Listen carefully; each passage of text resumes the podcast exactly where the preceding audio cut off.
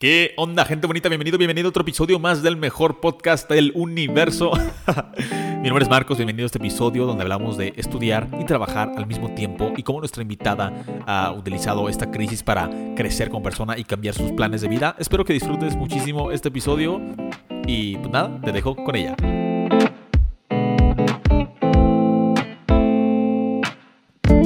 ¿Qué onda, gente bonita? Bienvenidos todos, espero que estén muy bien. Bienvenidos a otro episodio de tu podcast favorito, Universo. El día de hoy tenemos una invitada increíble. Ella es pues, una increíble artista, cantante, baila y aparte es embajadora del tech y es una súper talentosa comunicóloga. Bueno, ya casi comunicóloga, o sea, en progreso, pero ya casi. Perfecto. Nos acompaña el día de hoy Daniela Cepeda. Dani, ¿cómo estás? Bienvenida.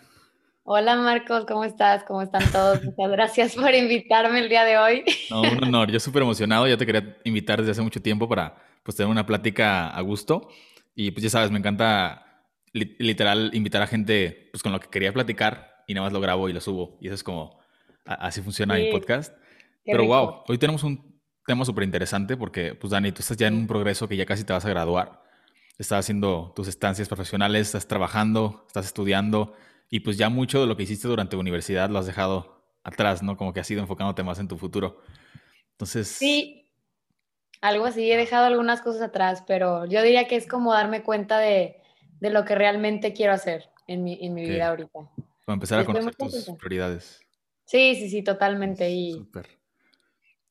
Estoy bien contenta con mi decisión. Súper. Primero me, me, encantaría que nos platicaras, o sea, de ti, quién eres, qué te gusta hacer y como a grandes rasgos tu historia en la universidad para pues, entrar en contexto de, de lo que viene ahorita en tu vida. Sí, pues estoy estudiando comunicación y medios digitales, justo estoy en mi octavo semestre. Debería de ser candidata este año para graduarme, pero no lo soy. porque Ahorita vamos a ver por qué, porque les voy a contar todo el reburujo de decisiones que tuve que tomar el año pasado ya adaptándonos a las adversidades que tenemos que enfrentar. Ok, pero, ahorita sí estoy trabajando, estoy trabajando en, en la parte de social media y comunicación en una cadena de restaurantes. Es algo totalmente nuevo para mí, pero estoy aprendiendo en el proceso y también estoy estudiando, nada más estoy llevando un tópico, entonces está medio relax, pero sí me costó salirme de esa rutina que normalmente tenía de estar estudiando y seguir todas las materias que tengo que hacer y mi plan de estudios. Tuve que salirme y romper muchos paradigmas que, que yo tenía. Ok. Me gusta cantar. ¿Te gusta cantar? Igual que a ti. Te, he visto en tus videos que lo haces increíble. no, hombre, pero o sea, Dani también es una superestrella allá en Monterrey, ¿eh? En los ensambles y todo. Sí, me, o sea, sí estuve en ensambles, en el tecnológico y estuve en algunas comedias musicales y en Pep Rally, que es esto de los porristas que tienen su, su show. Pero Estuve, ¿cuál fue mi último? Pues creo que fue el año pasado, el año pasado en, en febrero, en el semestre de febrero, en el primer semestre del año. Y ya fue mi último, con eso me despedí porque me gusta cantar, me gusta actuar, me gusta todo eso, pero me di cuenta en el proceso que lo que más me apasiona es la conducción y la locución, así como lo que estamos haciendo ahorita. Wow, no, pues la indicada. Sí, pero Justo tenía un programa de radio en el TEC, ya, ya no lo tengo. ¿Cómo se llama? ¿Cómo se llamaba?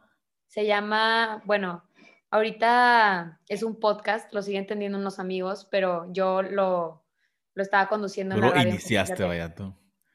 No lo inicié, me invitaron porque todo fue gracias a una amiga, Shout out a Jimena, que ella fue la culpable de que yo iniciara mi carrera en la radio. Ajá porque me envió una publicación así, oye Dani, están buscando una voz de una mujer para un programa de deportes. Y yo, yo qué voy a estar hablando de deportes, yo no sé nada de deportes, es algo nuevo. y, y, ya, me entrevistaron un día, dije, jalo, voy a ir a la entrevista, no sé qué me van a preguntar, si me van a preguntar acerca de jugadores o acerca de olimpiadas, vamos a ver qué voy a responder.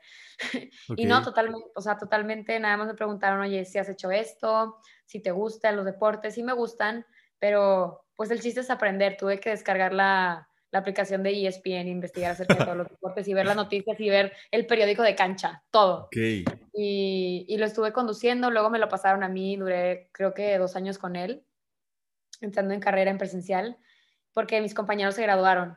pero ya que inició todo esto de la pandemia, pues ya no pude ir a la cabina y se acabó todo.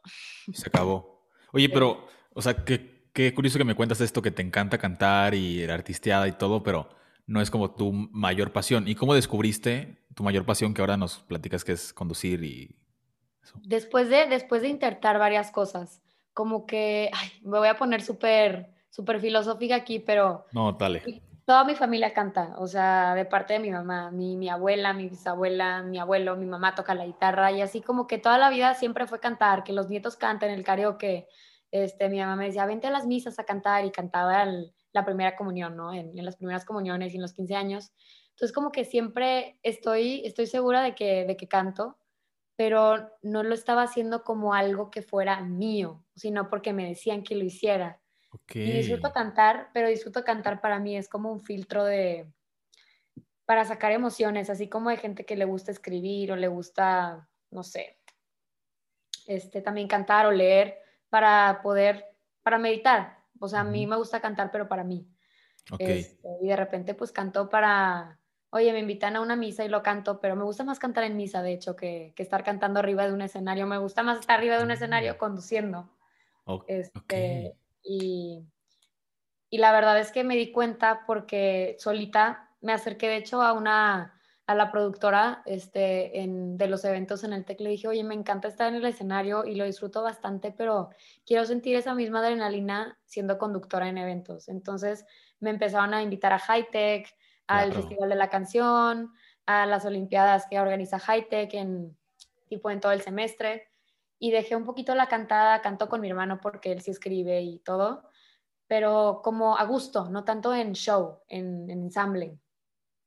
Y creo que fue una buena decisión porque me salí de un patrón en el que ya estaba, pero antes tenía miedo porque sentía que ese era mi único talento y no, o sea, tengo que intentar más cosas para darme cuenta de lo que realmente me gusta. Entonces empezaste pues a ser presentadora de eventos, ¿no? De que los que nos platicaste, Hightech yo creo fue el mayor y fue como tu mayor oportunidad. Y yo creo que tienes una historia súper chida. Me gustaría que nos, la, que nos la platicaras. O sea, de cómo llegaste como a, a, ser la presentadora del evento más grande del TEC a nivel nacional, así. Ay, pues hasta se me pone la piel de chinita recordarlo porque me acuerdo que cuando yo estaba en prepa, bueno, estuve en prepa TEC, eh, sabía que había un evento de inducción en prepa y también sabía que había uno de inducción así muy grande en, el, en, en la carrera. Entonces, yo sigo la página del TEC en Twitter, entonces veo un tweet que decía, sé el próximo conductor o conductora del evento de Hightech, pero yo no sabía que Hightech era el de profesional. Entonces, oh. mandé un mensaje a la cuenta del TEC, ah, yo estoy interesada, este, yo, el registro era para mañana, o sea, ya lo tenías que tener hecho y yo, yo soy alumna de cuarto semestre y estoy súper interesada, me encanta la conducción y así, ¿no? Y todavía hacía cosas de, la cantada, pero como que inició mi, mi, inquietud por querer conducir un evento, ¿no? Ok. Entonces me dicen, ay Dani, o sea, sorry, es para chavos de profesional y tú todavía estás en prepa, pero cuando estés en carrera, pues ya vas a poder hacerlo. O sea, literal desde cuarto semestre de prepa tú ya querías conducir high tech. Sí, yo ya quería irme a lo grande, o sea, por, dijeron, pobrecita, ¿a quién le dice? Ah, no te creas. Pero me dijeron eso y yo, no, pues chin, y me tocó disfrutar high-tech como alumna, ¿no? Entonces ya entré al TEC, intenté varias cosas, audicioné para el ensamble. Ah, audicioné para mi primer ensamble y me dijeron que no. O sea, no quedé. ¿Cuál ensamble era? Era el ensamble de The Beatles. Ok, y, no. Ajá, y no quedé y no, o sea, la audición de baile, yo creo que fue en la que más batallé. Neta, están cañones los bailes que pone el profesor de, de, baile. No, no, no. No, Nada a recordarlo me da como qué oso, qué oso si alguien me vio, si está grabada esa audición, espero que la eliminen, la quemen y la tiren la página. Por favor. Entonces, pues había varias cosas. Tú sabes que en el TEC pues hay muchas cosas que, así como en muchas universidades también en el TEC, hay bastantes cosas, grupos estudiantiles. Entonces yo estaba aquí en que me meto, me dedico a mi carrera, tenía esa inquietud de la radio y no sabía si empezar. Total, empecé a intentar varias cosas, dedicarle tiempo a mi carrera, a mi vida social también, conocer gente de tu carrera, de otras carreras, pues te tocan varias clases con diferentes alumnos de todas las carreras. Y ya, estuve en grupos estudiantiles, estuve en, en el comité electoral como asesora legal este, para las planillas, entonces aprendí muchas cosas y conocí varias gente, pero este, Total, que te dije que yo le había mencionado mi inquietud a la productora, que tenía esta inquietud de empezar a conducir. Y me dijo, ok, yo le digo a mis compañeros que están en ese tipo de eventos y pues si te parece algo, vamos a pensar en ti. Y yo, órale, va. Y eso fue este, acabando el evento del ensamble Michael Jackson. No sé si lo viste. claro, pues yo, yo fui y vi a Dani ahí, pero no sabía que era Dani, no nos conocíamos, pero ahí estaba yo encantado en ese evento, me acuerdo que estuvo Estuvo increíble, ¿verdad? cerramos muy bien la, la, pandemia con ese evento. sí, y tú no estuviste en el violinista después, que fue... No, ya no. No, no audicioné, tampoco lo vi. Y me dieron muchas ganas de ayudar porque estar de espectador es diferente estar como arriba del escenario. Claro. Me dio mucho gusto ver a mis amigos triunfar. Entonces... Sí, es algo que, que pasa. Yo nunca he visto una obra, o sea, de espectador o sea, está raro, ¿no? De, que... de la escuela, sí, es, es, es un sentimiento totalmente diferente porque ya sabes cómo funciona. O sea, no lo ves como, ya sabes qué pasa tras bambalinas, en camerinos, el estrés, las instrucciones, los vestuarios, pero una persona que no conoce está, ay, qué padre, le causa mucha ilusión. Y es que no, tú estás pensando en, es que ese prop debería estar acá y esto debería estar acá. Lo ves con ojos diferentes. Sí. Pero es igual, o sea, lo disfrutas mucho yo lo disfruto mucho ahora, ver, ver los espectáculos de, desde otra perspectiva, me encanta. Oye, ¿cómo te sentiste en el momento que te dijeron que, que querían que fueras conductora de Ah, bueno, sí, de hecho me salí de la tangente, pero bueno, este, volvemos a eso. Entonces me, me, contacta Sergio Vélez, que es el coordinador de vivencia estudiantil, y me dice, ¿qué onda, Dani? Oye, me pasaron tu contacto entonces queríamos ver, va a ser high tech y yo, high tech, ese es el evento, ¿no? De, de, tus sueños, literal. Para ver si quería ser conductora, son estas fechas. Y yo, sí, jalo, súper bien, me encanta la idea, excelente. Entonces, ya pasa una semana, dos semanas, y después de las dos semanas de que me agregan al grupo de conductores High Tech 2020, 2019. Y yo, o sea, súper emocionada, y aparte, como que e-, era con compañeros que conocía, entonces iba a estar muy divertida la onda, nos platicaron cómo iba a estar y pues, o sea, sí sabía que tenía o ser un, un, un evento muy grande, pero dijeron 4.000 alumnos y yo, ¿qué? O sea, 4.000 alumnos y el escenario, y si está acostumbrada a estar arriba del escenario, pero no con tanta gente y chavitos que apenas van a entrar y que es un momento especial para ellos porque les estás dando la bienvenida a algo que les va a durar cuatro años. ¿Sí me explico? Entonces, yo así con la piel chinita se me iluminaron los ojos y decía, yo no sé qué voy, qué voy a hacer, pero lo voy a aprender. Hoy lo voy a disfrutar. Entonces los ensayos, las grabaciones, este, todas las instrucciones, aprendí mucho de cada uno de los compañeros con los que estuve. O sea, también es muy divertido, pero también es de mucha disciplina porque este,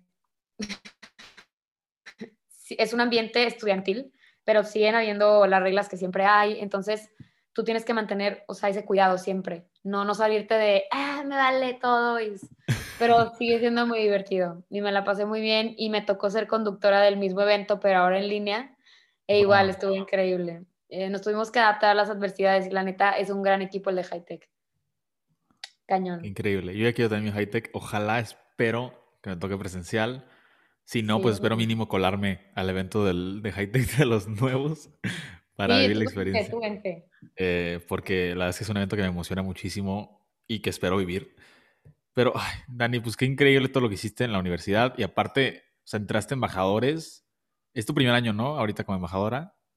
Es mi segundo año, pero separado, porque fui embajadora a la primera generación, pero ahora han cambiado tantas cosas que para mí es como si fuera mi primer año. Sí, tal cual. Y eso también te da, pues, oportunidad de estar en los escenarios, pero no haciendo shows, o sea, compartiendo tus historias. Y yo creo que también te encanta eso. Sí, me encanta. Y de hecho, la primera vez que conté mi historia, que fue cuando estaba en prepa, pues era enfrente de papás. Y imagínate un chavito que esté en prepa dándole una plática a los papás. Sí. Tú dices, esta niña qué va a estar hablando, pero es que compartir una experiencia, una historia que tú has vivido es completamente diferente. Entonces, me encanta, me encanta estar en embajadores. Sí es time consuming, o sea, sí es de tiempo y energía, pero el, yo, yo creo que ante todo sacrificio viene una recompensa. O sea, esa es la realidad. Sí, completamente de acuerdo. Oye, Dani, y, ya entrando pues en tu terreno de lo más reciente, o sea, ¿por qué empezaste a trabajar? ¿Tienes estancias profesionales que tienes que hacer? ¿Tenías tú que ganar dinero? ¿Cómo estuvo ese proceso, vaya? Todo mundo quiere ganar dinero. Pero sí, empecé mis prácticas profesionales este ciclo escolar. Empecé desde enero, pero pues las registré hace poquito porque empieza el ciclo escolar en febrero, ¿no? Pero fue todo un show. O sea, en resumidas cuentas, el año pasado yo no sabía qué hacer con mi carrera porque ya había acabado todas mis materias y se supone que este año, o sea, yo ahorita estuviera de intercambio. o sea, ya, este, ya, no tenías materias que hacer aquí en México y tienes que... Ajá, era, o sea, el año pasado acabé con todas mis materias, este año me iba a ir de intercambio y iba a regresar a concentrarme en, o sea, en una especialización y me graduaba en diciembre. O sea, ya acababa la, con, con la carrera. Pero todo cambió, la verdad es que tuve muchos bajones emocionales, este, por lo mismo de que pues no me sentía tan motivada y me quería convencer de que la pandemia era algo que todos, todos estábamos pasando y sí, es una realidad, pero como que estaba subestimando mi situación de ay, bueno, si todo el mundo lo está pasando, entonces ¿por qué yo debo de sentirme especial? No me debo de sentir así, mejor me acoplo y sigo y cambio, cambio de pila y a lo que sigue. Y no me permitía ese momento de adolecer lo que estaba sucediendo, ¿no? De, oye, sí me cala mucho que no he podido disfrutar de mis últimos semestres, me quería intercambio y no se me hizo. Muchos planes cambiaron, pero eso, eso a veces como que no me permitía ver con claridad lo que quería de mi futuro.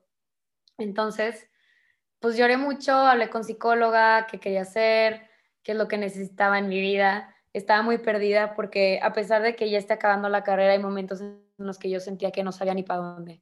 Había muchos caminos. Entonces platiqué con mi mamá, la neta, shout out a mi mamá que me ayudó muchísimo. Le dije, mamá, ¿qué hago? O sea, ya voy a acabar la carrera y no sé qué hacer, no tengo trabajo, siento que soy una buena para nada, ¿no? Y que así súper dramática aparte, ¿no? Pero, creo que hay una crisis de los 20, ¿no? O sea, ¿viste el, el video de Guillermo del Toro?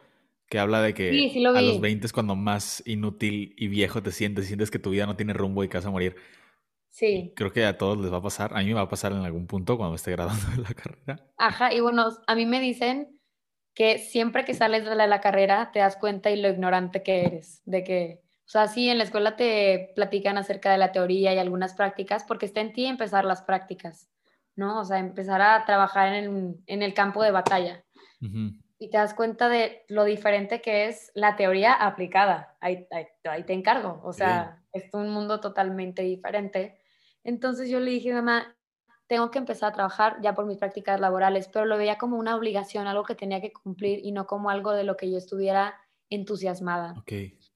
Entonces le dije, no sé qué hacer, aparte estaba acostumbrada a este patrón de seguir con mis prácticas y luego el intercambio y luego ya graduarme y después de graduarme un trabajo. Sí, tienes todo mega planeado planeado, pero planeado porque era lo que la gente me decía y luego sentía la presión de mis amigos que estaban trabajando y emprendiendo y diciendo, yo no estoy haciendo nada.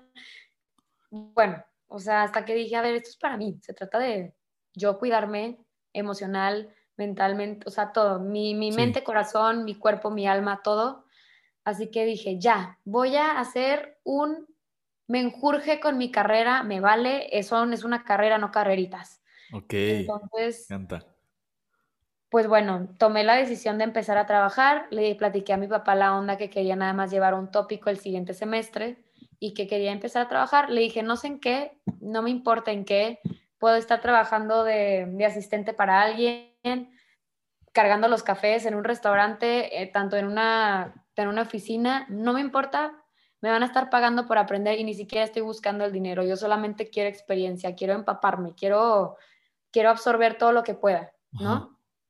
Entonces me dijeron, ok, pero ya, entonces empecé con el proceso del currículum y yo, ¿qué he hecho en mi vida? Entonces tuve que hacer como una, una, línea del tiempo acordándome de todo lo que he hecho y me empecé, empecé a, a, a sentirme mucho más segura en mi vida porque me empecé a acordar de las cosas que he logrado. O sea, a veces como que uno está viviendo al día y se subestima y dice, es que no he hecho nada, pero ve para atrás todo lo que has logrado y hasta dónde has llegado, ¿sabes? Sí. Entonces empecé a creérmela poquito a poquito y cómo llegué a mi trabajo, la verdad es que agradecido con el de arriba. O sea, me llegó como, como, así como, wow, o sea, lluvia, de que, qué chido. porque ya estaba empezando a mandar currículums, no sabía que era LinkedIn o LinkedIn, como se diga, ¿no? nunca lo había usado en mi vida. Todos hablaban de que esta plataforma y yo, ¿pero qué es eso? O sea, no sé usarlo. O sea, yo, o sea, los que están escuchando, yo a mis 22 años no sabía cómo usarlo, ¿ok? Y era una plataforma que como Instagram todo mundo sabe utilizar.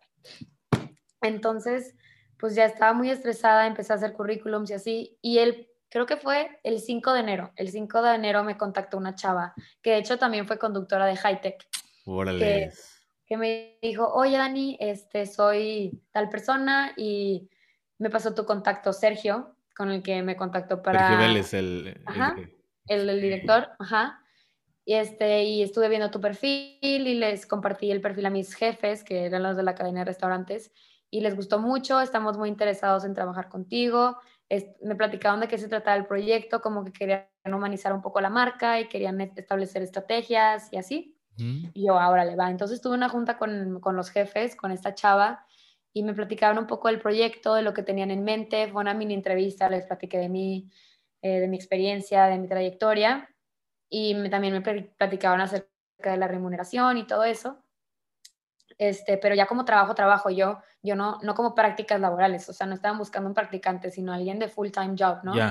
Y yo, ok, esto es no para mí, de que, no, o sea, no son prácticas, no son como que te empiezan a poner poquito a poquito, es ya full on, tú haz tus dudas, la verdad esta chava fue mi mentora por un mes porque ella después se salió, entonces pues estuve trabajando con ella como de coworker por un mes, ajá, o sea, ya llevo dos meses trabajando más o menos ahí y ya, pues tuve trabajo de la nada, no sabía ni cómo hacerlo. Ni siquiera lo buscaste tú, te llegó. O sea, te llegó, a ti. Ajá. Entonces, neta, estoy súper agradecida porque hay cosas que no sé hacer, pero como dicen, preguntando si llega a Roma y todo el mundo tiene el derecho a no saber, así como de así saber. Entonces, pues empecé a preguntar, este, ya no sé si de más o no, pero me siento muy contenta, muy, muy padre en mi trabajo, he aprendido cosas que pues no aprendo en mi carrera lo que es el mundo real.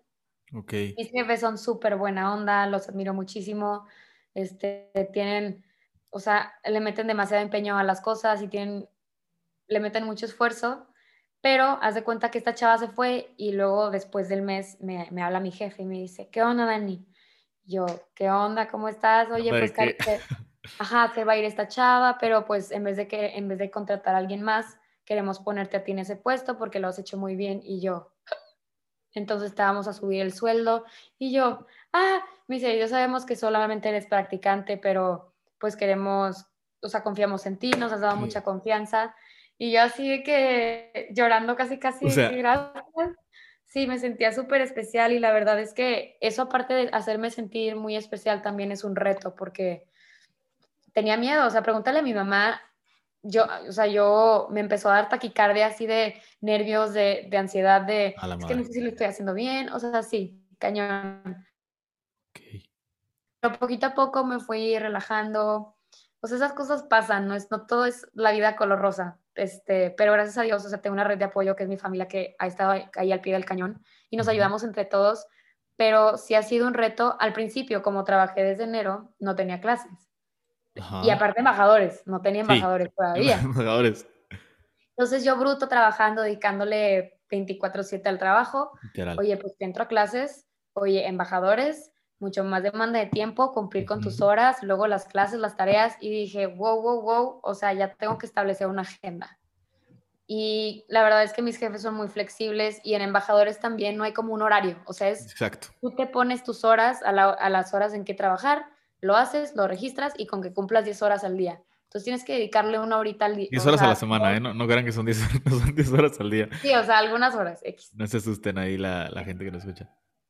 Ajá, no se asusten. Entonces, pues ya tuve que yo establecer mi horario y, pero me costó, o sea, no lo, no lo hice desde un principio, como que me fui acoplando poquito a poquito. Mi papá entró al cuarto. Este, me fui acoplando poquito a poquito, decía, ok, me voy a despertar a las 8 de la mañana y le voy a dar hasta las 6 de la tarde, 6 y media, y ahí voy acomodando mi horario a ver qué puedo cumplir y qué puedo hacer. Este, pero sí me costó mucho acomodarme al horario, porque más son dos frecuencias, mi clase a las 10 de la mañana y, como que no es tanto, pero luego las actividades que se tienen que subir antes de las 2 de la tarde. Entonces ahí estoy, trabajando, trabajando y luego también estoy cumpliendo con mis actividades, ¿sabes? sí. Este, pero sí, sí, un eh, y te iba a preguntar, si ya habías acabado todas tus materias, ¿qué hiciste ahorita? O sea, ¿qué estás haciendo ahorita en la escuela? Como, pues, esos semestres que te ibas a ir de intercambio, ¿cómo lo resolviste para seguir estudiando? Vaya.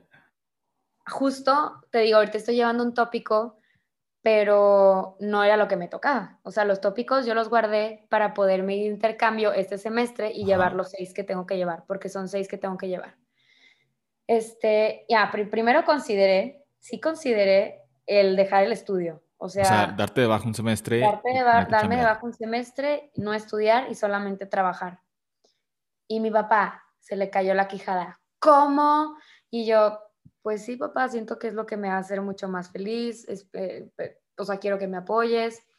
Entonces también puse varias cartas sobre la mesa y opciones y dije, a ver, puedo darme de baja de la escuela y empezar a trabajar puedo escribir una materia o dos y trabajar al mismo tiempo, o puedo nada más llevármela tranqui en un semestre y estudiar dos materias y, disfrutar de la vida y ya, ¿no? O sea, tenía varias cosas en mente, pero creo que lo que más me, me causaba mucha emoción era el empezar a trabajar realmente. O sea, yo ya quería, porque también a veces mi papá me pide que trabaje con él en la empresa, pero, y está muy padre, o sea, la empresa familiar, pero a veces, bueno, yo no sé si soy la única, pero a mí me gusta como que siento que, que sigue circulando en un mismo ambiente así familiar, lo mismo, lo mismo, lo mismo. Tú querías salirte de tu zona, literal. Sí, quería salirme de mi zona de confort y que alguien me regañara o que me diera más instrucciones o que no le tenga miedo a decirme lo que, ¿sabes? Como que en la empresa familiar es mucho más distinto, ¿sabes? Sí. Este, los que tengan ahí empresas familiares, cómo funciona el negocio, pues sí es algo tedioso, o sea, porque ya estás hablando de temas familiares, pero también de negocios, dinero, este... Y aparte, ¿cómo balanceas? O sea, que tu mamá sea tu jefe y está medio raro, ¿no? Eh, balancear de, cuándo es tiempo familiar y cuándo es tiempo laboral para que no se mezclen y no sientas que estás atrapado en el mismo lugar. No, a mí no me gustaría, la verdad. Sí. Pero... Totalmente, ya. O sea, la verdad es que de trabajo tratábamos de no hablar. O sea, como dicen, en la mesa no se habla ni de política, ni de religión, ni de trabajo. las reglas, tal cual. las reglas. Pero regresando, ¿eh? No, no. Ah, no, que regresando, o sea, le dije, ¿sabes qué? Voy a llevar un tópico, pero los tópicos se tienen que llevar, pues, todo de, todo de tirón en el intercambio porque, este, pues, pagas por las seis materias. Y le dije a mi papá, ok, si llevo un tópico ahorita, pero si me voy a intercambio el año que viene, o sea, ahorita estamos hablando en 2021, pero en el 2022 si me voy a un intercambio, pues te cobraría el intercambio con mis seis materias, no con las cinco que llevaría, porque ya estoy llevando un tópico ahorita.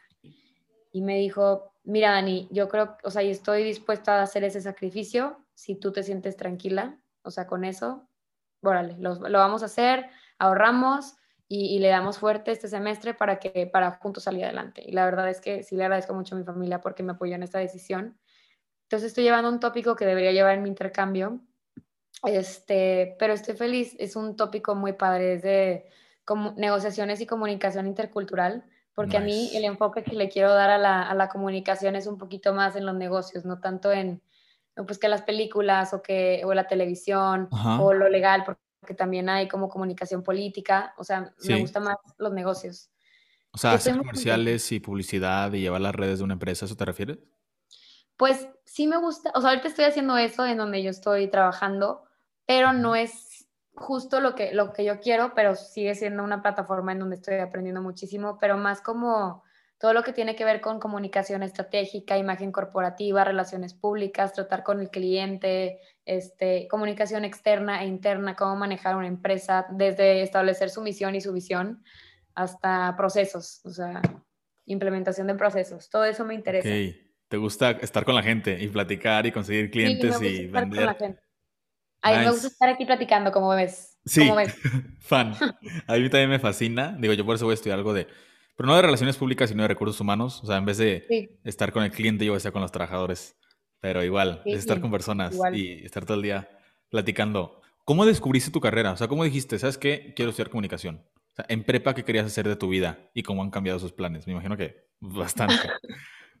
han cambiado. Fíjate que yo estaba entre tres carreras. Estaba entre negocios internacionales, psicología organizacional y uh, comunicación y medios. Saludos a los de psicología organizacional. Saludos y a los de negocios internacionales también. De hecho, la materia que estoy llevando ahorita de tópico es de puros lines, o sea, puros negocios internacionales. ¿Y por qué te decidiste entre psicología organizacional, negocios internacionales a comunicación? Mira, psicología, la verdad estoy loca. Ah, no te creas. No dije, no puedo estudiar psicología. No, pero me gustaba porque era un enfoque más hacia lo laboral. Y está muy interesante. Pero me, me convenció la carrera de comunicación porque es un, un, ay, una carrera muy de un rango que tiene muchas ramas, o sea, muchas ramas y tú lo sabes, o sea, la comunicación, como te dije, está, oye, enfócate lo artístico, la televisión, la animación, periodismo, eh, publicidad, mercadotecnia, o sea, es, hay aparte porque ahorita está dividido en entre estudios creativos, ¿no? Pero es, es, un enfín de, de, opciones que puedo dije, ¿sabes qué? Voy a estudiar esto y yo poco a poco le voy a dar forma a mi carrera y voy a darme cuenta de lo que en realidad me gusta, ¿no? Y estaba asustada porque decía, ¿y si realmente no encuentro nada de lo que me gusta y me quiero cambiar de carrera? porque cambiarse de carrera cuesta tiempo, trabajo y dinero. Mucho dinero. mucho dinero. Sí. Este, y apoyo también. Entonces lo platiqué con mis papás y al principio mi papá, mi papá, si estás escuchando esto, perdóname, pero me dijo, ¿cómo vas a estudiar comunicación? ¿Qué es eso? No te va a servir de nada, mejor estudia algo de negocios. Porque él pues me quería ver, la verdad, en su, en su, en su empresa. La neta que me gusta mucho, pero yo no era lo que quería. Entonces me, me rebelé con él, perdón, y le dije, papá, yo sé que tú estás pagando por mis estudios y lo agradezco muchísimo, pero quieres que esté estudiando una carrera de la cual no voy a estar contenta y voy a estar reprobando cada rato y te voy a hacer que pagues más, o estudiar una carrera de la que yo esté realmente disfrutando y que aunque me cueste trabajo disfrutar qué es lo que quiero, pronto lo haré, ¿sabes? Ok. Y me dijo, pues bueno, nada más que investiga bien, ¿no?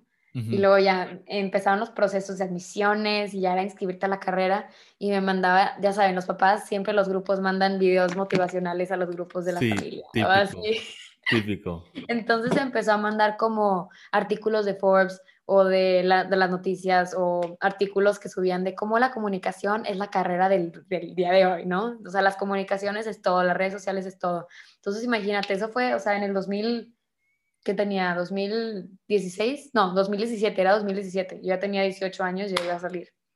Este, ay, me siento bien vieja. Bueno, sí, 2020. Este, entonces, pues ya empezó a mandar esos artículos y empezó él a convencerse de que pues la realidad, la comunicación es una muy buena carrera, ¿no? Y tú le puedes dar el enfoque, el giro que tú quieras. Y me sentí mucho más apoyada, pero al principio sí me dijo, ¿segura que comunicación? O sea, y ya sabes las bromas que salen después de los amigos. Ay, vas a hacerlo del clima. Ah, te vas a pintar el pelo. Así, todo tipo de cosas, ¿no? Es que es un, es un gran estigma, o sea, muy pesado para la carrera. Incluso que a mí me, me pegó, o sea, yo sí llegué a decir, ay, perdón, ahora aquí sale el confesionario.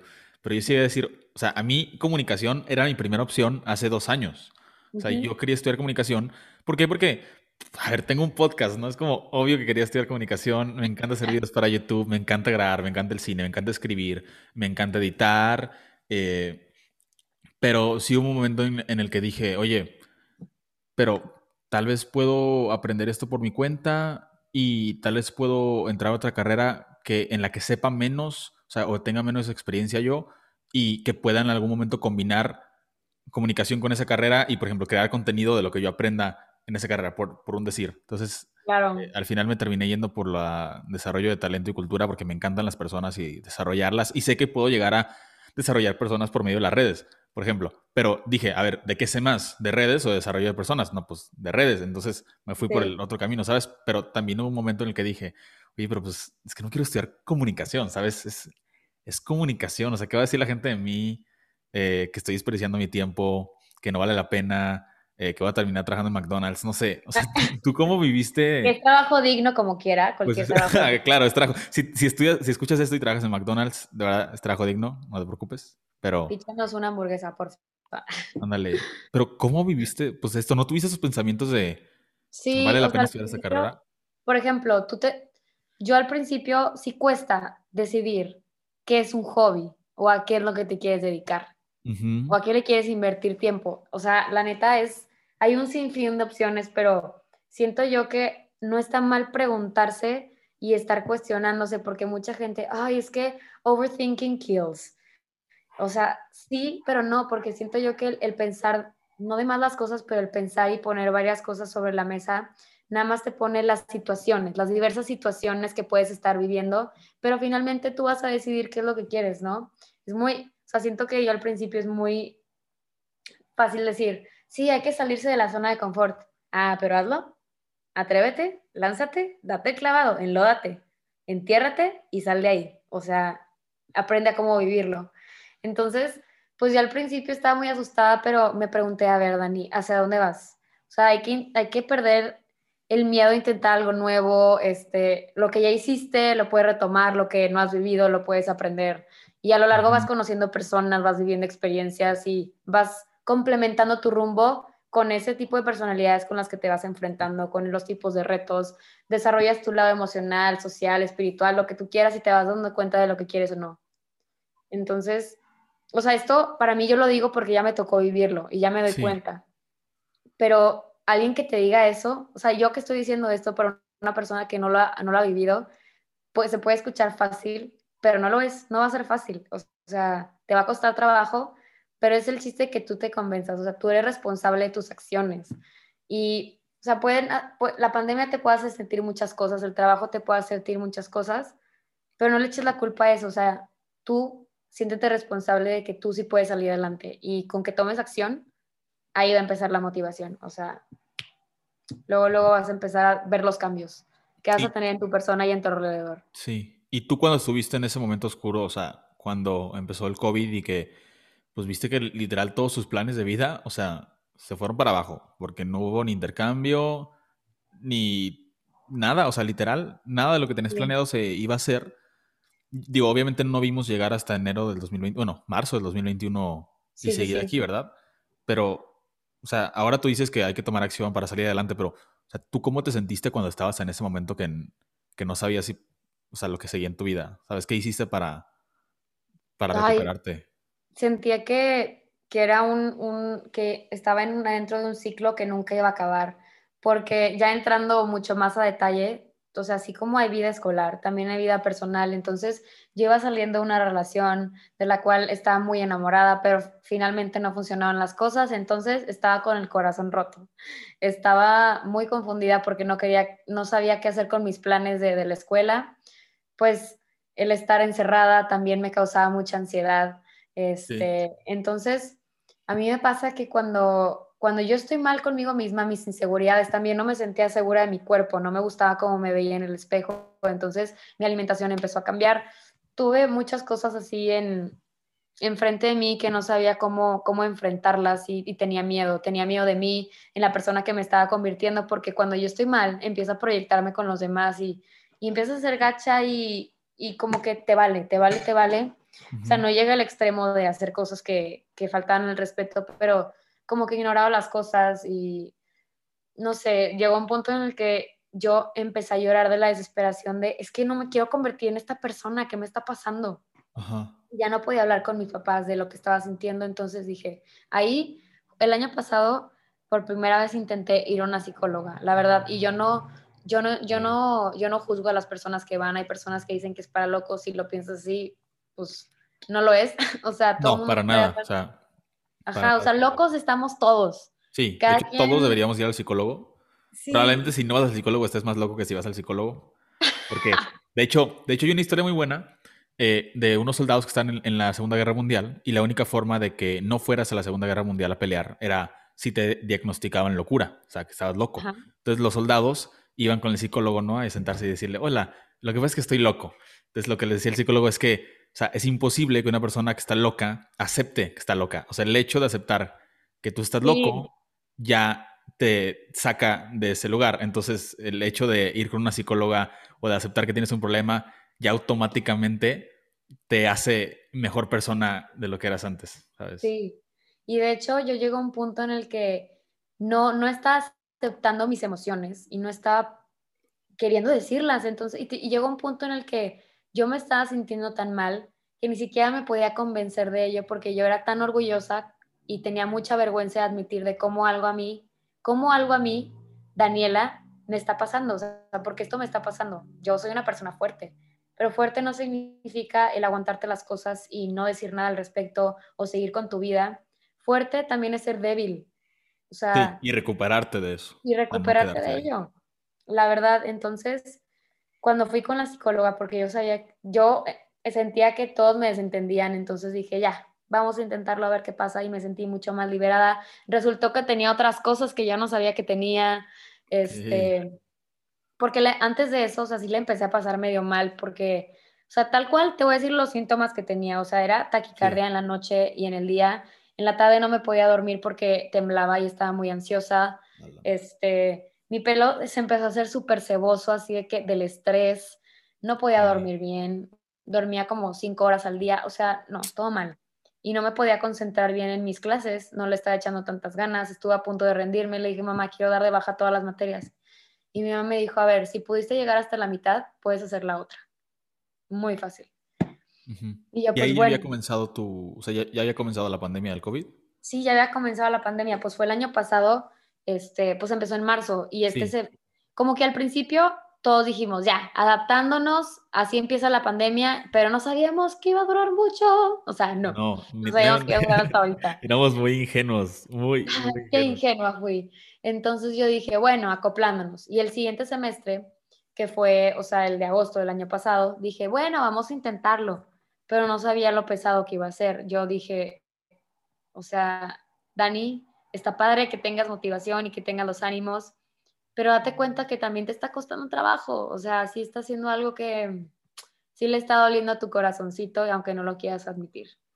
Este, pero sí salí de ahí, o sea, salí del hoyo en el que estaba, o sea, tuve que tocar fondo con redes de apoyo, pero uno, o sea, uno dice que empieza a echar culpas, entonces empieza a echar culpas de que es que la pandemia, es que esto y que el otro.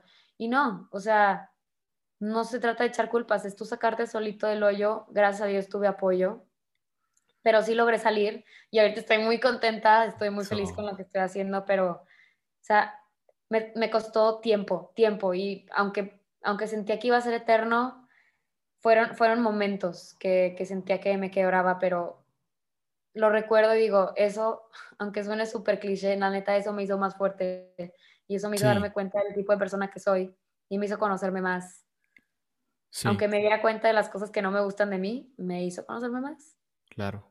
No, y, creo que, es, o sea, sí es difícil el aceptar, o sea, es difícil el dejar de echarle la culpa a los demás o a factores externos, porque pues te das cuenta que tú, tú eres el, o sea, tú tienes el poder de cambiar las cosas y que no es culpa de los demás, sino está en ti, pero creo que es un pensamiento, o sea, que te empodera mucho, porque, o sea, no es como decir, bueno, es que yo tengo la culpa de todo, pero si no te empoderas de decir, o sea, si, si yo tengo el poder de cambiar, pues yo puedo salir de aquí y, no va a depender de factores externos, va a depender solo de, de mi persona. Y creo que y es, fácil decirlo, pero tomar acción, o sea, sí es difícil y ponerlo en práctica porque es un hábito. O sea, es un hábito responsabilizarte de tus, de tus cosas y te empiezas a ser mucho más independiente y todo lo que tú quieras, pero cuando te das cuenta de que tú le puedes dar ese giro a la situación o lo que tú quieras, te das cuenta del poder que tienes sobre los demás, sobre las situaciones y sobre ti mismo. Pero pues sí, o sea, sí cuesta trabajo. Todo cuesta trabajo. Todo en esta vida cuesta trabajo. Sí, dicen que si no cuesta trabajo, entonces no vale la pena. Todo el mundo, si fuera, o sea, si fuera todo fácil, todo el mundo lo haría. Exacto. ¿Tú crees que, que, que lo que más cuesta trabajo es lo que más vale la pena? ¿O no siempre? ¿Tú qué opinas de eso? Eh, no, porque hay cosas sencillas en esta vida que, que a ti, o sea, que no cuestan trabajo, pero termina siendo muy fructífero. O sea, te termina haciendo sentir bien. O sea, tan, tan simple como, es que, ¿qué te puedo decir? Son pequeños placeres de la vida, como, oye, a lo mejor me cuesta levantarme temprano, pero al final del día me sentí que me rindió el día. O sea, o hay cosas que no me cuestan trabajo, como, no sé, escribir un ensayo, porque me encanta escribir. Este, y lo hice muy fácil, pero no significa que, pues tuve una buena calificación, pero no es que me costó tanto trabajo, ¿sabes? Sí, es que existe esta hustle culture, ¿no? De siempre estar trabajando y lo que más cuesta trabajo es lo más importante, no aplica para todo. es importante darte, no lo mencioné, pero es importante darte tiempo para ti. Exacto. Para, para ti, para lo que quieres hacer. Y puede ser meditando, acostándote viendo al techo, escribiendo, leyendo, escuchando música, una serie Escuchando este podcast, por ejemplo, estimo para ti. Ajá. Esta plática, o sea, me ha sido súper liberadora. Cosas que tenía en la mente que no las había sacado, las estoy proyectando aquí, entonces lo estoy disfrutando muchísimo. Excelente. Y me encanta este tipo de cosas porque es una plataforma sin filtro en la que, pues, no sé, no, no, estamos disfrazando nada y no nos estamos poniendo máscaras como para poder decirle a la gente, todo es muy fácil, o sea, no, si hay cosas detrás de todo lo que todo lo que uno es, de todo lo que una persona es. Exacto. Sí, y no subestime sus problemas. No porque hay gente que le está pasando peor significa que tus problemas no son importantes. Porque cada quien, para que cada quien es diferente, tal cual. O sea, un rico va a seguir teniendo problemas de dinero y un pobre va a tener problemas de dinero, aunque no sean los mismos problemas de dinero, ¿sabes? Eh, Ándale. pero son problemas para ambas personas y eh, son esas cosas de la vida que son súper subjetivas, pero hay que reconocerlas. Hay que reconocerlas. Sí, totalmente. Y todos aquí somos ricos, o sea, si tienes salud, si tienes familia, si tienes una casa en donde vivir, si puedes escuchar música, si puedes ver, si tienes tus cinco sentidos, Estás, estás en la gloria, amigo y amiga. Sí, digo, si tienes internet, probablemente estás en el tech, estás en nuestro grupo de amigos. O sea, ya estás en el, en el lado de los más privilegiados, entonces aprovecha estas oportunidades que tú tienes, porque digo, nuestro público meta al que le va a escuchar este podcast probablemente sí sea de esa demografía, entonces se vale decirlo. O sea, sí, totalmente. Tienes todas las herramientas. Hay que agradecer. Oye, Dani, te iba a preguntar, porque dijiste que o sea, cuando entraste al trabajo te diste cuenta que la universidad no te enseña muchas cosas, que la vida real sí. Entonces, ¿a, ti se te hace que vale la pena la universidad? O sea, ¿vale la pena pagar tanto dinero? ¿Cómo, cómo lo has vivido tú? Pues no lo veo como pagar tanto dinero, sí creo que vale la pena porque gracias a la universidad me, sí, sí he aprendido varias cosas, y he tenido profesores que me han cambiado la vida, sí los he tenido y justamente, bueno, me, tuve una clase, por ejemplo, tuve una clase de arte contemporáneo que me encantó en la clase y era la clase de humanidades que tenía que llevar de mi, de mi plan de estudios. Pero ese, hice una, un clic muy padre con ese maestro que hasta después empezamos a platicar y como dice mi servicio social el Marco en el Museo de Arte Contemporáneo aquí en Monterrey, que está muy padre cuando lo abran. Ah, no lo conozco, pero un día, un está, está, muy padre. Bueno, casi se llama igual que tú, Marco. casi, casi. Este, pero está muy padre y ahí me lo empecé a topar y daba diplomados y le dije, profe, si das un diplomado yo me voy a meter Total, se hizo la pandemia, no se hizo el diplomado, pero me contactó y me dijo, voy a dar un curso de cine. ¿Jalas? Y yo, jalo. Y me encanta el cine también, o sea, puedo platicar de cine muy a gusto. Este, pero pues también, sea, eso es un hobby, pero también tengo mis cosas a las que me quiero dedicar.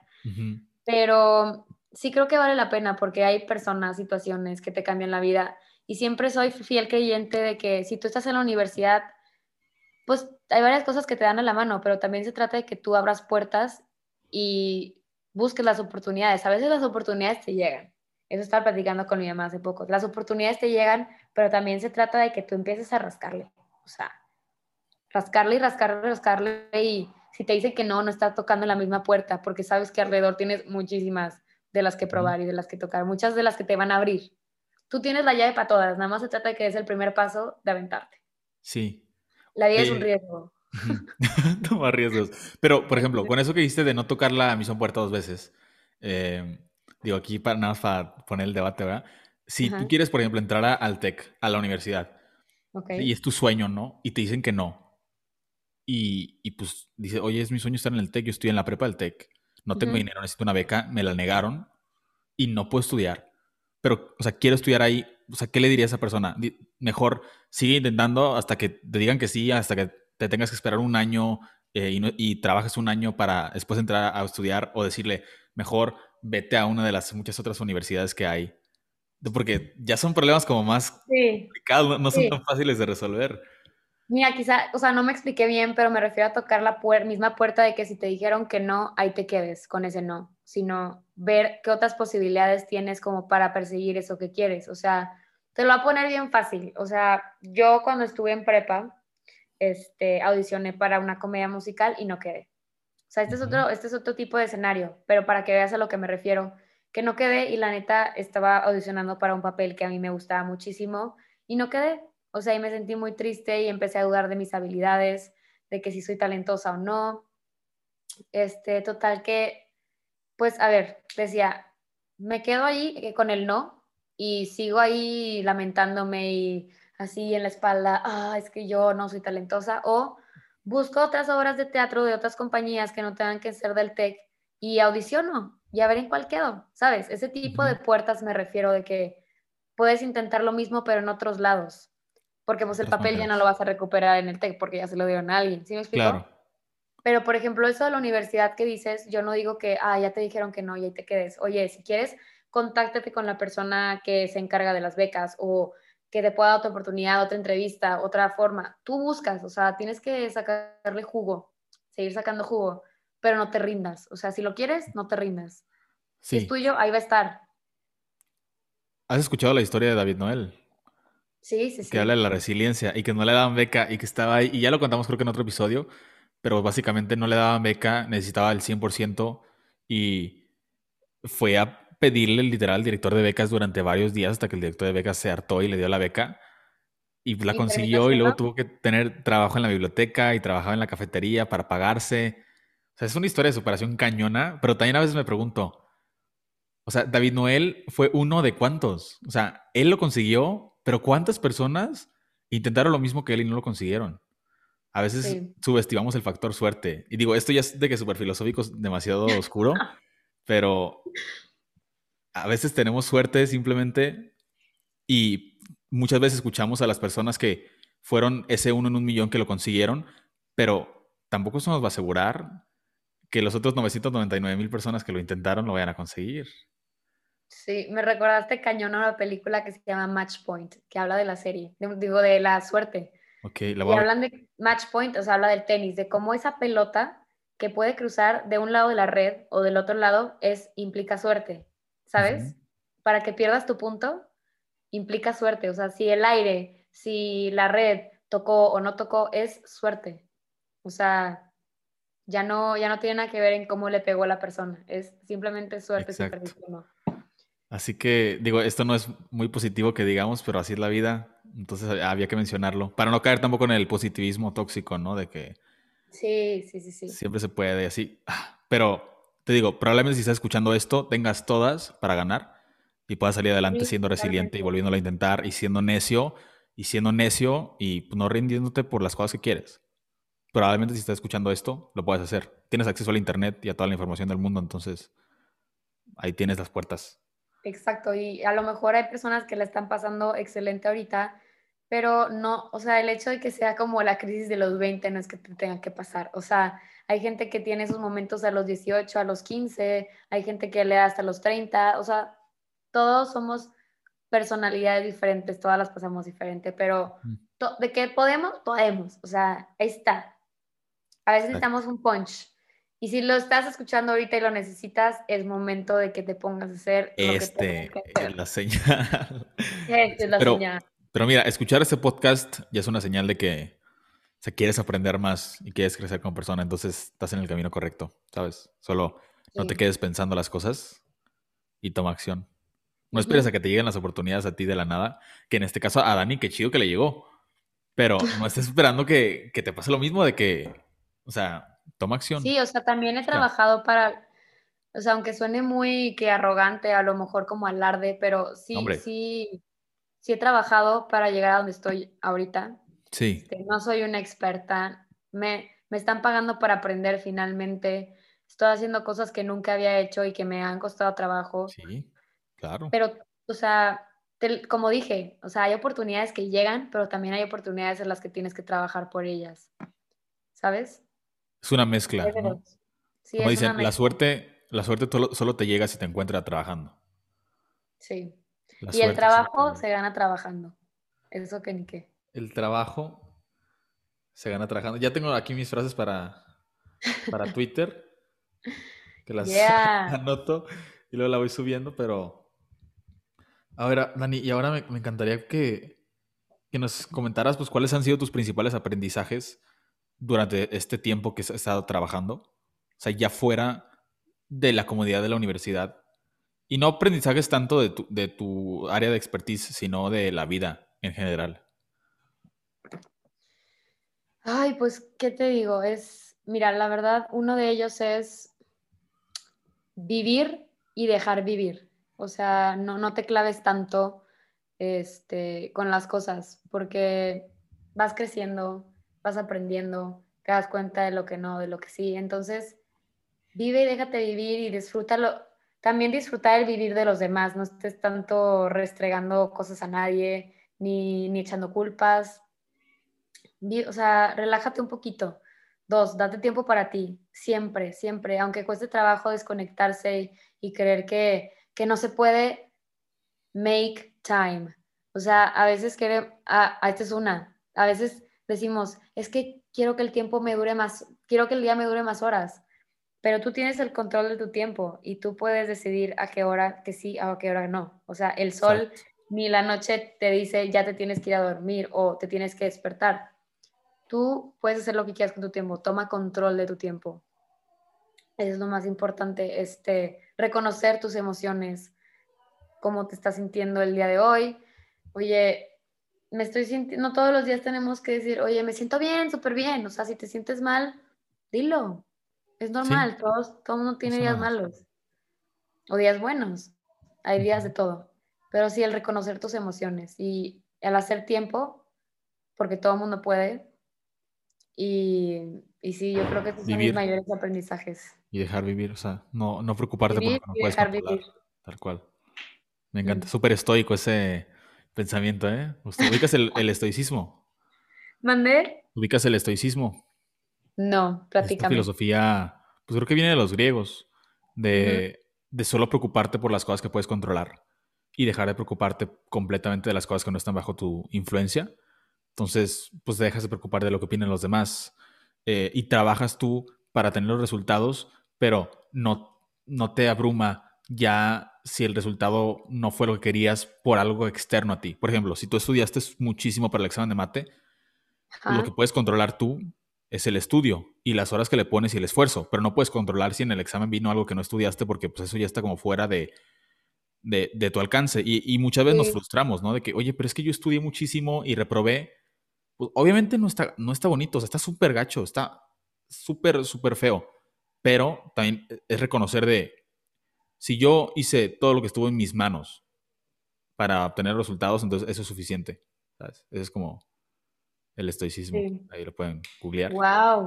No sabía, bueno, ya me, ya me, o sea, aprendí algo nuevo el día de hoy. siempre, siempre, por eso me encanta estas sesiones, pero siempre se aprende algo nuevo. Y Dani, ya ahora, ¿cuáles son tus planes a futuro? O sea, ya que viviste esta etapa de transformación en tu vida, que sabes que pues el COVID es muy incierto y no sabemos cómo se va a terminar, ¿Cuáles son tus planes? Ay, híjole, la verdad, ahorita, como te dije, o sea, di el paso de dejar que fluyeran las cosas, pero ahorita mis planes así, ah, tal cuales son, es el trabajar todo este semestre, o todo el año, trabajar todo el año, ahorrar, seguir siendo embajadora, seguir estudiando. El siguiente año seguir estudiando mi siguiente concentración, que es de comunicación estratégica. Este, en el 2022 irme de intercambio, si Dios quiere, si todo indica que sí se pueda, pues irme de intercambio, llevar mis tópicos y regresar a graduarme en el 2022 en diciembre. O sea, te graduarías en este diciembre de 2022 y... En dos años. En dos... O sea, este año y el siguiente, ajá. Dos años. Te digo que todo cambió. ¿Y ya, debiste haberte graduado con tu gene o todavía no? Sí, o sea, este, este año se gradúa mi gene en diciembre. Qué loco. O sea, porque yo estoy en el octavo semestre y ya el siguiente semestre es noveno y noveno es el último. O sea, tú te graduarías en diciembre de 2021 y te vas a graduar un año después. Sí. Ah, ya, ya capté. Entonces te quieres ir de enero de 2022 a diciembre de 2022, un año entero de intercambio. No, porque tengo que regresar a graduarme con, o sea, no me puedo graduar estando ahí en intercambio. Entonces voy a regresar a hacer otra concentración, que es una concentración complementaria, que es de mercadotecnia integral porque me interesa mucho. Entonces voy a graduarme con mi última concentración, pero sin mi generación. Pero eso no, no me turbe, o sea, no me... antes sí, antes sí, antes sí. Sí. Pero fiestas hay muchas, graduaciones hay muchas, amigos también hay muchos, entonces, o sea, No, no. Pero como tú dices, no son carreritas, son carreras, no. Ajá, es, carrera, es carrera. Siento que te va a caer perfecto Eli, Eli García. Ella estudia comunicación y medios digitales en Campus Guadalajara. Pero no, no, es que se van a caer súper bien. De hecho, todavía no sale su episodio cuando estamos grabando esto, pero sale el primero de marzo, el episodio con Eli, y escúchalo y luego hacemos uno los tres porque estoy seguro que se van a caer súper bien. Uf, sí, eh, jalo. Oye, entonces, o sea, yo voy a estar en, digo, si todo sale bien, ¿verdad? Yo voy a estar en Monterrey de este, este agosto 2021 y luego tú te vas en enero y luego regresas agosto 2022. Ajá. Pues mira, sí nos va a tocar convivir. Sí nos va a tocar vernos. En campus. ¡Qué emoción! Ojalá, ojalá se arme. Imagínate que estemos diciendo ahorita esto y de que sigamos, ¿no? En enero 2022, de que, no, pensábamos que íbamos a volver. ojalá no, pero está escuchando un podcast que pensaban que en junio, julio ya se iba a calmar todo y pues estamos en marzo para 2021. Qué loco. Sí. Qué loco. Qué loco. Qué, Qué rápido pasa el tiempo. Qué rápido pasa el tiempo, pero yo ya he aprendido a disfrutarlo. ¿Has aprendido a disfrutar? Sí. Sí, sí, Totalmente. Sí. o sea, sí. Yo creo que este semestre, este año empecé con una nueva mentalidad y sí he aprendido a disfrutar cada momento, cada momento. Está cañón. Todas las personas que, que he invitado hasta ahora me han dicho lo mismo, que ha sido una transformación cañona en su persona. Tú ya nos contaste la tuya y está fregoncísima. Entonces, qué, qué, chido. Felicidades, Dani. Pero vamos a pasar a las preguntas que nos pusieron en Instagram. Nos pusieron tres preguntitas. Pregunta Astrid a ti. Dice, ¿cómo te organizabas para que no se te olvidara nada? Porque tú nos platicabas que empezaste a tener un sistema de organización, pero pues con tantos pendientes en la cabeza. Sí. la verdad, yo soy una persona de escribir las cosas de a papel. No, no puedo verlas en el teléfono, no, no me sirve. Mira, justo aquí, bueno, no lo pueden ver, pero yo te estoy enseñando una agenda en donde tengo todos mis pendientes, o sea, en post-it, si sale algo nuevo, ahí va a estar súper escrito. Cuando tengo juntas con mis jefes, ahí lo anoto todo y lo pego para que no se me olvide, o sea, escribir es mi pasión. Ah, no te creas, lo escribo todo. Esperen su libro próximamente. Sí, mi libro con toda la agenda de que anotaciones. Dale, buenísimo. Pero sí, el tip, bueno, cada quien tiene diferentes maneras, pero yo en lo personal escribo todo, lo escribo todo y luego al final del día hago una recapitulación. Este, los que son pendientes así a horas como juntas o clases o este, deadlines para subir tareas, eso sí lo anoto desde un día antes para ya tenerlo al día siguiente con la mente fresca. Pero al final del día siempre hago una recapitulación de todo para poder planear mi día siguiente. O sea, sí es dedicarle ese tiempo para, para saber qué vas a hacer. Y no levantarte y abrir la computadora a las 8 de la mañana y qué tengo que hacer el día de hoy. Exacto, no, eso es, eso es lo, yo creo que lo peor que puede ser. Eh, yo, yo, lo organizo por semanas, no por días, y me ha ayudado mucho para poner juntas. Oye, ¿qué día puedes? No, pues el jueves tengo libre a tal hora. Eh, también por semana está interesante y yo uso mi Google Calendar, pero por ejemplo a Dani le sirve a papel, a mí me sirve digital. Nada más es que tú, tú intentes ambos y veas cuál te funciona más. Sí, a ti. jálate. Muy bien, y también nos pregunta recomendaciones para la gente que apenas va a comenzar a trabajar. ¿Qué le, dirías a esas personas que apenas van a comenzar su vida laboral? Yo creo que, bueno, uno, sin miedo al éxito. O sea, de cualquier trabajo que tengas, o sea, a veces estamos buscando algo y, nos, nos, creamos expectativas de que voy a tener un trabajo, wow, y no sé qué, y termina siendo algo que no.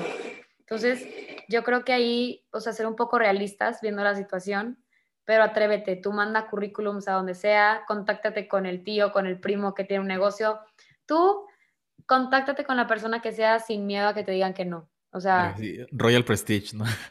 ¿Tienen Royal Prestige en Monterrey?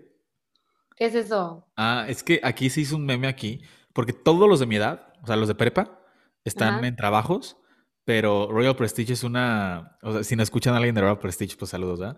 Pero es una compañía que vende ollas, pero son ollas premium, o sea, no son... Ah, es como ese negocio de, de, que subes de puestos y empiezas a vender más. Y no Ándale, y que tienes que atraer gente y así. Entonces, pues pagan bien, la verdad, pero... Pues es como negocio de cadena eso, ¿no? Ándale, ay, bien turbio. No, y aquí ya, eh, desenmascarando aquí. No se metan a negocios piramidales, chavos. no lo hagan. Pero sí, o sea, de que te pagan a ti, pues bastante bien, ¿no? Y empiezas a vender y ir a las casas, pero también puede ser de recursos humanos y empiezas a reclutar gente. Pero ves Instagram y las stories de los de prepa y universidad, que acaban de entrar a la universidad, infestados de busques trabajo tanto al mes y no sé qué. Y sí, sí, sí. Está, está, bien turbio, pero aparte está más turbio porque no te dicen qué es esa compañía. Ajá, ajá. Hasta que vas a las oficinas y te dicen, a ver, firma te, te, te, dicen una junta. Pues a mí me pasó, yo, yo caí en eso, pero no era de, no era de ollas, era de proteínas. Oh, a ver, ¿cómo estuvo eso? Entonces, una amiga me dijo, oye, ni te propongo algo, estoy trabajando en esto, pero así como un, un macro, ¿sabes? De, de, lo que era, y ya. Y yo dije, ah, pues órale, nos quedamos de ver, de desayunar en un lugar, me platicó, y yo, pues lo voy a pensar. Entonces le platicó a mi mamá y me dijo, no te metas a esas cosas, así, literal. Este, pero pues casi caigo porque te lo venden muy bien, esas personas que venden. Sí, pero aparte luego tú, o sea, luego vendes para poder salir de ahí, o sea, está bien raro, como que entras, inmediatamente ya estás buscando quién te reemplace. Es algo... Para subir y luego ya. Exactamente, está, está muy extraño. La verdad es que yo no puedo, o sea, yo soy malísimo para vender a las personas. Espero que luego me, me des unos cursos tú de cómo vender. Pero realmente me siento mal vendiéndole a la gente. O sea, como yo soy de que minimalismo y solo lo que necesitas tener y la madre, pues cuando yo tengo que vender a la gente, o sea, es como de, no, no podría. Entonces, me da muchísima pena. Y pues también te tienes que vender a ti mismo al mismo tiempo, o sea, convencer a la gente. Está este podcast para eso, para la marca personal. y, Personal branding. Sí, pero sí, recomendaciones para nuevas personas que vayan a entrar apenas a su trabajo aviéntate, intenta algo nuevo, siéntate y haz un, un, te digo, una línea del tiempo de lo que has hecho en tu vida. Y no, sola, o sea, no solamente lo que te digan de, solamente pon de tus estudios de, de mitad de prepa hasta ahorita, no, haz todo, haz todo. Desde tus diplomas de oratoria que te ganaste en primaria, hazlo todo para que recuerdes y refresques tu mente y empieces a darte cuenta de lo que has hecho en tu vida. Y así te empiezas a entusiasmar, o sea, si no, si no, si nadie me echa porras, yo me echo porras solita, hazte cuenta. Entonces, haz una recapitulación de todo lo que has hecho en tu vida. Te recomiendo eso, aviéntate, te van a pagar por aprender. No sabes de varias cosas, pero vas a aprender en el transcurso, entonces, sin miedo. O sea, es más, no voy a decir que sin miedo, sí, sí, sí, sí, sí, sí, sí, existe ese miedo, pero ahí va a estar y no, no lo vas a poder, o sea, combatir si no, si no lo intentas. Entonces, hazlo con miedo. Aprender a vivir con ese miedo. Y también la última pregunta que nos pone Julisa. Dice, ¿qué es lo más difícil para ti de hacer ambas cosas? Trabajar y estudiar. ¿Y cómo lo has, pues, pasado? Balanceado. Superado? Pues, híjole, la verdad, como dije, como había mencionado al principio, me costó establecer una agenda y qué dedicarle tiempo a qué. Porque, pues, también está la vida laboral, la vida académica, pero también está mi vida espiritual, mi vida social, mi vida familiar. Entonces, sí está un poco complicado porque hay veces en las que le digo a mi mamá, no, no puedo, tengo junta o tengo que hacer esto. Entonces, el, viene todo desde organizarse. Organízate, pon sobre la mesa las cosas que tienes que hacer. Oye, tengo que hacer esa tarea, tengo que, tengo una junta con mi jefe, tengo, quiero dedicarle 10 minutos a Instagram o a redes sociales, lo que tú quieras, pero pon en, o sea, en perspectiva lo que quieres hacer y no no como al momento, porque luego sientes que no te, que no te da el tiempo. Sí. Este, pero trata de mantener un balance, de tiempo para ti, a eso lo, lo, digo mucho, de verdad, dense tiempo para ustedes, de, de sentir, de escribir, de, de, hacer lo que ustedes quieran, porque es liberador. Nice. Buenísimo. Pues ahí lo tienen todos los que van a empezar a, a trabajar la parte de estudiar. Ya para cerrar, Dani, me gusta preguntarle a todos los invitados de recomendaciones suyas que les guste para pues entretenernos, crecer, divertirnos, lo que sea. ¿Cuál es una película que te gusta mucho? Ya mencionaste la de Match Point, que ya la anoté, pero una, una película que te encanta a ti. Mi película favorita es Perfume de Mujer, Scent of a Woman. Ok, esa no la he visto. ¿eh? Sale este, ay. Robert De Niro. Al Pacino, Al Pacino. Al Pacino, sí. Ajá sale el Pacino y es muy buena película. Creo que hasta sirve para chavos que van empezando a estudiar. O sea, sirve mucho eso porque tiene un mensaje muy lindo. También la de Dead Poet Society, obviamente la has visto. Ah, claro, sí, con Robin Williams. Esa es muy buena. Esa también es muy buena. Ahorita estoy viendo Dawson's Creek, que es como una chick flick que me mantiene, que le dedico, no sé, 20 minutos al día para ver como mi serie. Esa es la que estoy viendo. Este, pero la verdad es que no he visto tantas películas últimamente, pero me gusta mucho la de Scent of a Woman. Está muy linda y está en Netflix. Sí, pues lo voy a ver porque no la he visto, pero qué buena recomendación me diste. Y pues algún documental que te guste mucho. He visto, mm, he visto un documental recientemente que es el de ah, Nada es privado. No sé si lo has visto. Ok, fíjate que no. Que habla de las redes sociales, pero más que nada de las elecciones del 2014, creo que era 2014 de Trump. Ok. Y de cómo este, Facebook, Twitter y los, el manejo de, de, ¿cómo se dice? Del diseño de experiencia del usuario para cuando vea las noticias, que creer o no, fake news, todo. Te o sea, es un, te malviajas viendo ese, esa serie y digo ese documental y ya no quieres usar Facebook en tu vida, literal. O sea, está cañón. Ese lo recomiendo, nada es privado. Sí, hay, hay, una película que se llama Brexit, que sale Benedict, Benedict Cumberbatch. Creo que está en HBO o en Amazon Prime. Pero ah, está buenísima y habla de cómo las elecciones del Brexit, o sea, a favor de que Inglaterra se saliera de la Unión Europea, se ganaron en las redes sociales y con los comerciales y usando pues, Facebook eh, está muy impactante sobre el rol que pueden tener las redes. No se te hace como... O sea, tú tienes una, una carrera que es comunicación, de la que va a salir gente que se va a dedicar a, hacer comerciales o anuncios, ¿no? O, sea, que... eso sea como la carrera que estés estudiando para hacer eso en tu vida. Ajá. Eso dices, sí puedes hacer eso en tu vida, pero no significa que estudies eso, es lo que vas a estar haciendo toda tu vida. O sea, hay gente que, como en todas las carreras, hay gente que estudia en ingeniería y termina haciendo, no sé, diseño, estudiando en diseño de algo, o termina haciendo películas. O sea, hay cineastas que son ingenieros y no, tienen, no hacen nada que ver con su carrera. No tiene que ver que porque estudies algo termines haciendo lo que estudiaste. Exacto. Pero sí es bastante inmoral, ¿no? O, ¿O tú trabajarías en eso? O sea, si, te pagan bien y dices, tienes que hacer una, este, campaña publicitaria para que gane tal presidente, ¿lo harías? Mm, te vamos a pagar millones de dólares, obviamente. Es que también, bueno, hay gente que sí lo hace. O sea, si necesitas el dinero, hazlo. Si, si te llama la atención, hazlo. Pero a, a mí, bueno, por lo, a lo mejor me cambia la perspectiva. Dani del futuro puede estar diciendo algo diferente pero a mí lo que me mueve, ahorita gracias a Dios vivo bajo un techo de mis papás y el dinero no es lo que me mueve, sí me mueve el, ahorrar, el invertir en cosas que, voy a tener de uso, pero ahorita no, es como que quiero ganar dinero para, no sé, o sea, no, no lo veo de esa manera ahorita, nada más lo veo como, si me pagan bien haciendo comerciales, sí me gusta haciendo comerciales, o sea, sí me gusta hacer comerciales, me gusta el mundo de la cinematografía, lo audiovisual, todo, pero no sé, ahorita estoy muy contenta con mi trabajo y se me ofrecían, no sé, tendría que ofrecerme a alguien algo y yo ver y decidir, o sea, ahí es cuando entra la, ¿qué te puedo decir? No, no, no hay nada, yo, yo creo, soy fiel creyente de que no existe la frase de ponerse en los zapatos de alguien más, o sea, es hasta que te toque vivirlo, vas a saber lo que se siente. Sí. Sí puedes compadecerte y sí puedes tener empatía, pero no es, no vas a sentir lo mismo que esa persona, ¿sabes? Exacto. Pues sí, son temas ya morales demasiado complicados que tendríamos que tocar en otro episodio. ¿Algún podcast o canal de YouTube que te guste mucho? Algún podcast, canal. Fíjate que no veo YouTube mucho, pero podcast, ay, escuché, es, muy, es muy reconocido, pero yo lo empecé a escuchar cuando todavía no tenía tanto auge, pero es el de Se Dudas. Yo fui el primero, ok. Exacto. Ese, buenísimo. y el tuyo, obviamente, que escuchen el tuyo.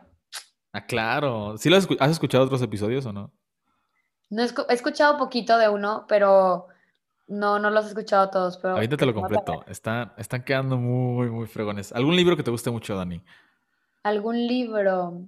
Este, ahorita estoy leyendo el de Rich Dad y Poor Dad. Uh, de Robert Kiyosaki. ¿Eh? Estoy leyendo ese. Está, lo empecé a leer hace dos años y no lo entendí muy bien, pero ahora le di otra chance y ya voy a la mitad y está muy interesante porque te habla de, del manejo de finanzas, sí, pero también te habla acerca del control emocional hacia la vida, hacia lo, hacia lo financiero. Órale, eso no sabía.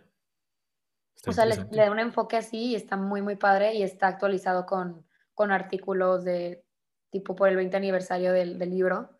Está muy padre. Este, ¿qué otro libro? Pues no leo tantas novelas, me gustan más libros así motivacionales y así. Sí, también. Este, ay, ¿qué otro? Pues bueno, el que acabo de leer, que es el de uh, The Subtle Art of Not Giving a Fuck. Sí, aquí podemos decir grosería. no pasa ok, eso, eso, ese lo leí y me gustó muchísimo. Este, y ya, pues eso se lo recomiendo hasta ahorita. Perfecto.